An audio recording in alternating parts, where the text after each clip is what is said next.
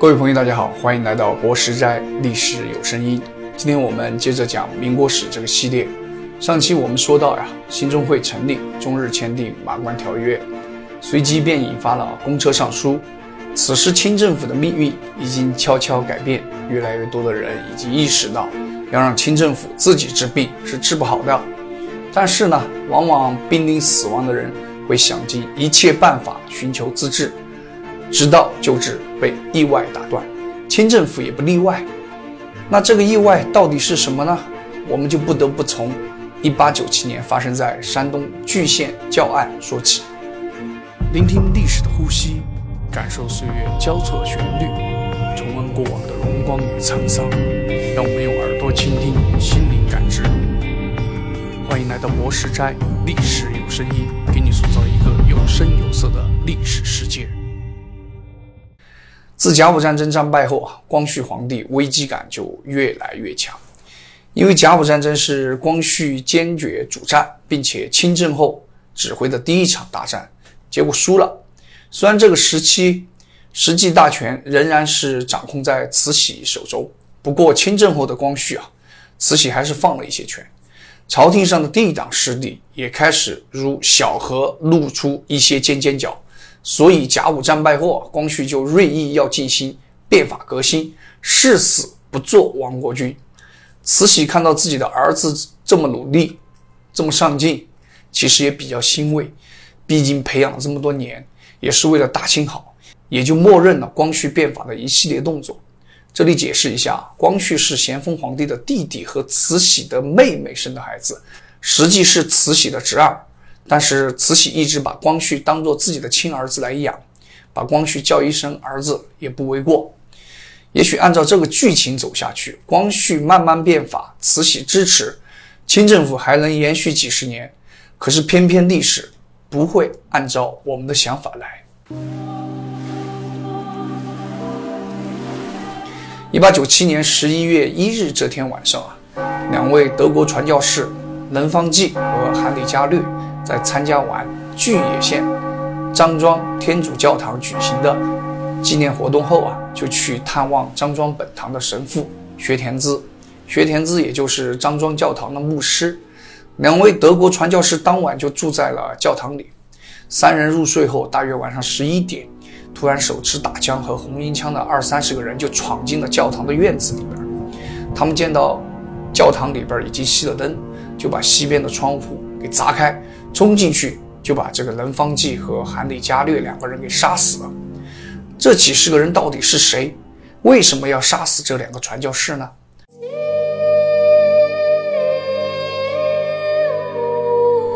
这其实是一场误杀事件。早在1890年的时候，德国在山东就从法国人手里夺得了这个传教权。德国人薛田滋呢，就在张庄附近发展这个教会势力。要知道，中国可是儒教的地域，已经有了上千年的时间。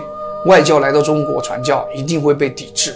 但是回顾基督教在世界各地传教的历史，就没有不流血的。薛田滋在张庄传教的时候啊，也发生过类似的事件。渐渐的，薛田滋就和当地的村民发生了很多矛盾，引发了公愤。于是，十一月一日这天晚上啊，当地的村民就组织起来，准备去把薛田滋给杀了。恰巧薛田滋这天晚上把自己的卧室让给了来访的两位客人，于是两位来参加活动的南方济和韩里伽略啊就被误杀了。薛田滋侥幸逃过一劫，但是到底是谁组织的，至今仍是个谜。现在普遍的说法是大刀会干的。大刀会最早是产生于1894年的山东曹县一带，由于当地洋教教会啊经常欺压百姓。当地人就以“兴华灭洋，保卫身家”的口号组成了这个大刀会，专门在山东各地反对教会。后来成为了白莲教的分支，并且演变成扶清灭洋的团队。这里我们就不展开了。反正这个时期啊，由于中国民间涌入大量传教士，与中国本土民众发生了冲突，中国本土也就发展了很多以农民为主体的团队，专门和洋人干架。其实误杀放在其他国家也没什么，大不了就走司法程序，把犯罪分子抓住判刑。可是偏偏这个误杀发生在当时落后的清政府时期，并且误杀的是西方列强的人。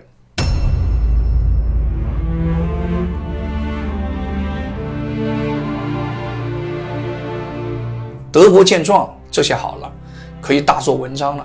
于是就在十一月十三日，就是案件发生后的第十二天，德国政府就以中国滥杀德国公民为借口，派了多艘军舰，直接把胶州湾强行占领了，要求清政府必须签订胶州澳租界条约，不签就打。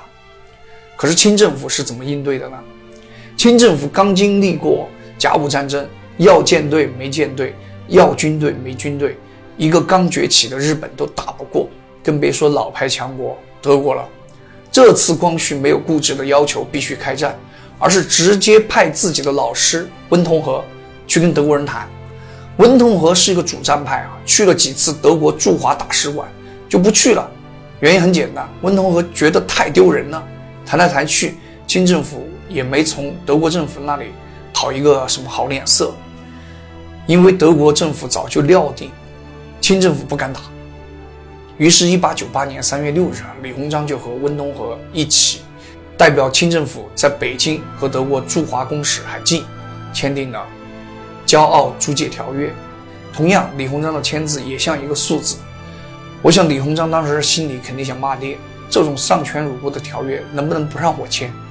但是没办法，李鸿章当时是清政府总理衙门的大臣，其实就是现在的外交部部长。所以后面很多人说啊，李鸿章是卖国贼，签了一堆条约。我觉得有失偏颇，这个怪不得李鸿章。李鸿章深受儒家教育，是曾国藩的弟子，脑子里就是忠君报国。你说他想签吗？肯定不想啊。但是没办法呀，坐到了那个位置，就得你上。至于为什么李鸿章后来被骂得惨，康有为也有一份功劳。大家慢慢听，我慢慢讲。条约内容啊，我就不说了，网上信息有很多。反正大家熟悉的青岛就是这样变成了德国的租界。这一条约的签订啊，虽然不是清政府签的最窝囊的条约，但是却给西方列强打开了一个口子。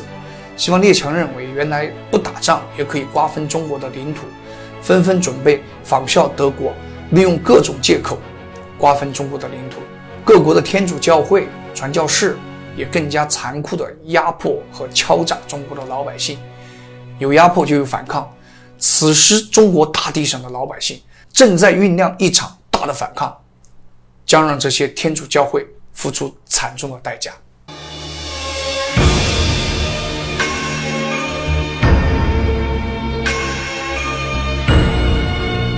签订了《骄傲租界条约》后，更加坚定了光绪变法的思想。此时的光绪比任何人都急，比任何人都希望清政府快点强大起来。可正是这种急于求成的心理，将让他彻底失去慈禧对他的信任。同年五月二十九日这一天啊，光绪的六皇叔恭亲王奕欣去世了。临终前，奕欣拼尽最后一口力气对光绪说：“要心存孝义。”还说：“闻广东举人康有为等主张变法。”请皇上慎思，不可轻信小人。一心让光绪心存孝义，我们能理解，就是要给慈禧多请安，大事小事还是要多顺着慈禧。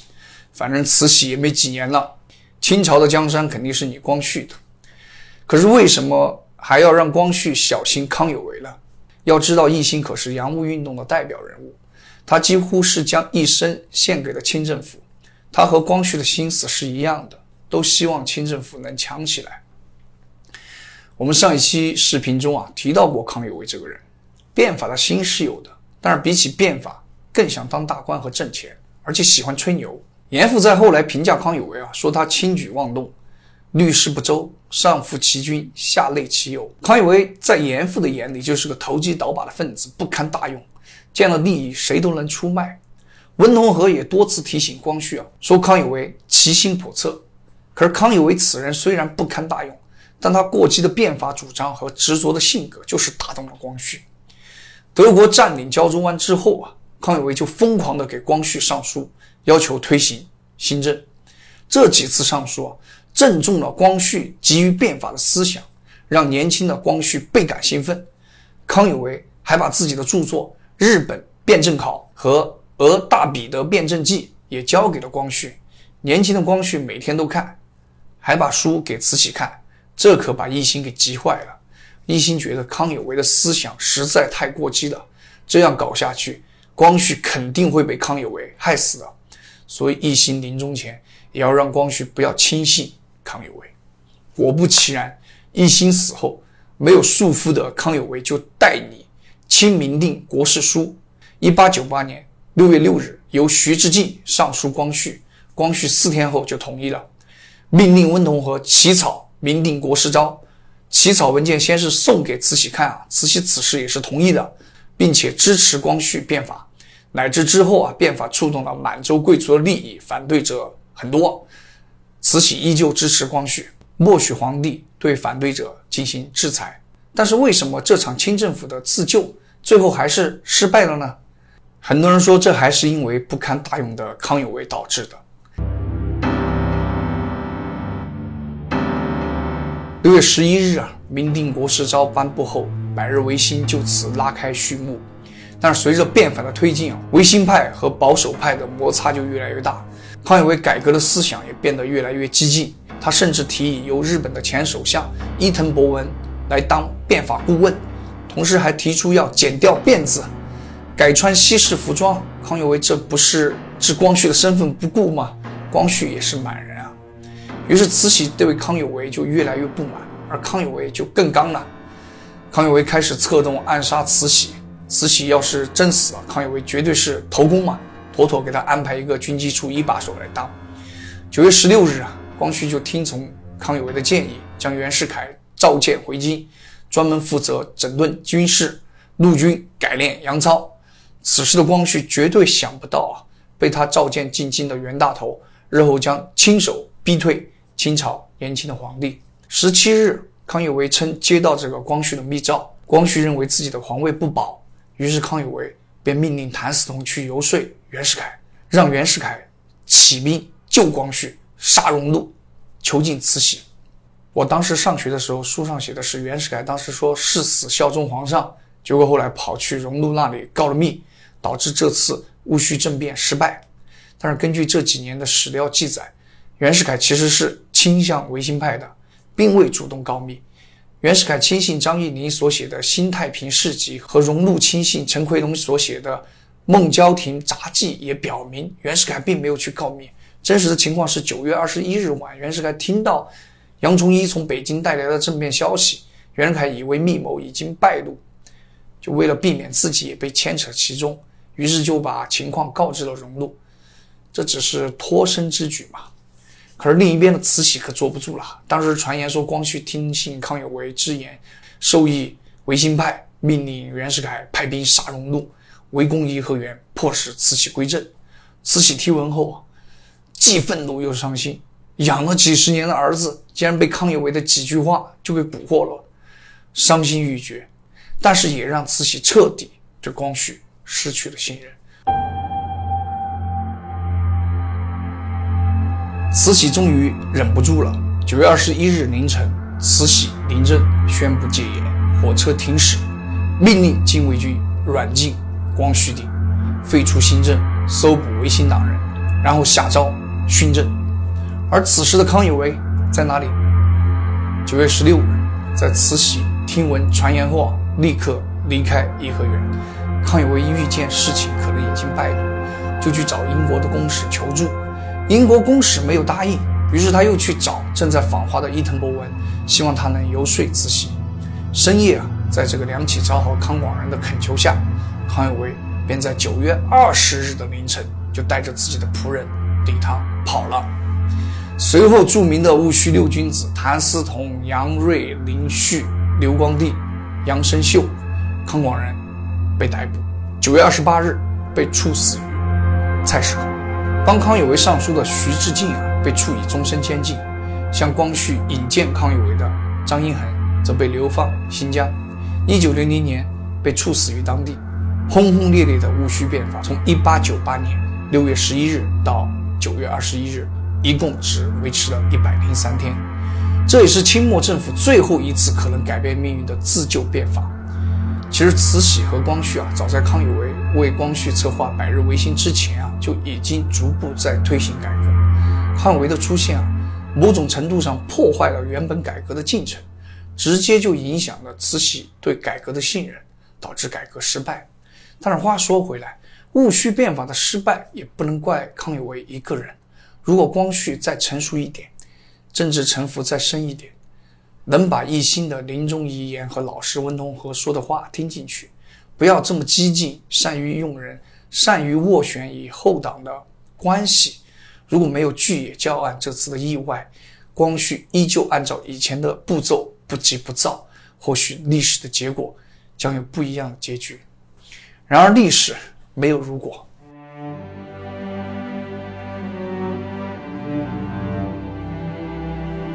而同一时期的另外一位重要人物孙中山在干嘛呢？其实早在孙中山返回香港筹建兴中会总会时，孙中山就在积极准备武装起义了。当然，兴中会的计划是在1895年重阳节这一天发动起义，并且一举攻下广州，将陆浩东设计的这个青天白日旗直接插到两广总督的衙门。但是当时的兴中会力量还不大，钱也不多，内部矛盾也多。兴中会召集的起义军还没到广州呢，就被泄密，清廷开始抓人。于是十一月二日，孙中山就和陈少白等人跑去日本了。而十一月七日啊，没逃走的陆浩东等兴中会多数成员就被逮捕了，陆浩东就被清廷处死，也成为共和党流血献身的第一人。到了日本的孙中山立即就在横滨成立了兴中会分会。孙中山为了搞共和，也是不辞辛苦，基本上是到一个新地方就要组织成立一个兴中会的分支。这年十二月，孙中山决定彻底与清政府断绝，他剪了辫子，脱下了中式长袍，穿上西服，前往檀香山，开始募集经费，并且联络各地兴中会的同志，组织军事操练。当然，这一切都离不开他哥哥孙梅的帮助。一九八六年六月至九月，孙中山又前往美国向华侨宣传革命，并在旧金山再次设立兴中会分会。之后又前往英国，结果到了英国就被清政府的驻英公使龚兆元给盯上了。孙中山啊，其实也是一个聪明人，不然后来革命也掀不起大风浪。孙中山当时就买通了清政府驻英使馆的一个工人，叫科尔，他让科尔把自己比作遭亚美尼亚迫害的土耳其人。意思就是清政府也要杀害中国的基督徒，并给了科尔二十英镑。事成之后承诺再给一百英镑，至于后来到底给没给就不好考证了啊。反正当时科尔就是信了孙中山的话，就在英国散布这个消息。后来孙中山真被龚兆元囚禁在公使馆时啊，科尔就帮助孙中山给当时伦敦的一个名医传话，这个医生就是香港西医书院的创始人詹姆斯·康德黎。这个医院就是香港著名的玛丽医院的前身，零六年更名为香港大学李嘉诚医学院。康德黎是孙中山广州起义失败后在檀香山认识的，所以啊，大家一定不要忽略人生中一路走来偶然认识的朋友，他或许会直接改变你的命运。康德黎就是这样一个人。康德黎得知孙中山被囚禁后啊，就立刻全力营救，先后到英国外交部求援。但是没有得到回应，于是他就跑到《泰晤士报》，希望借助传媒的力量。果不其然，后来媒体刊登了孙中山的事迹和文章，英国政府迫于压力就介入了，要求清政府必须释放孙中山。十一月，孙中山就被释放了。释放后啊，竟然还受到这个剑桥大学的邀请，撰写自传。这年冬天，孙中山就开始撰写《伦敦蒙难记》。并且在大英图书馆阅读了大量的书籍，直到1897年7月再次返回日本。也就是这段时间，西方的民主思想彻底占据了孙中山的革命观念，孙中山初步形成了三民主义的思想体系。返回日本后的孙中山开始大量接触日本的朝野人士，并在1897年12月让陈少白又去台北创立了新中会的分会。时间很快就来到了一八九八年，这一年保皇党的维新派和共和党的革命派将发生第一次碰撞。不过他们的第一次碰撞，我们就留在下一期讲吧。这一期的时间有点长了，我自己写的时候也是无比的激愤，没刹住车。这个时期呢，虽然没有发生大的战争，但是晚清的命运正在悄悄地发生着改变。锐意变法的光绪从此被软禁在了瀛台，重新训政的慈禧性格变得愈加矛盾。戊戌立功的袁世凯越来越受朝廷的重视，逃亡日本的康有为和梁启超将逐渐分道扬镳，而彼时的孙中山则充满干劲，继续在世界各地成立兴中会分会，募集资金，试图再次起义。谢谢各位观看，还请长按点赞加关注，支持我把这个系列做下去。下期见。哦，对了，记得是长按点赞，谢谢。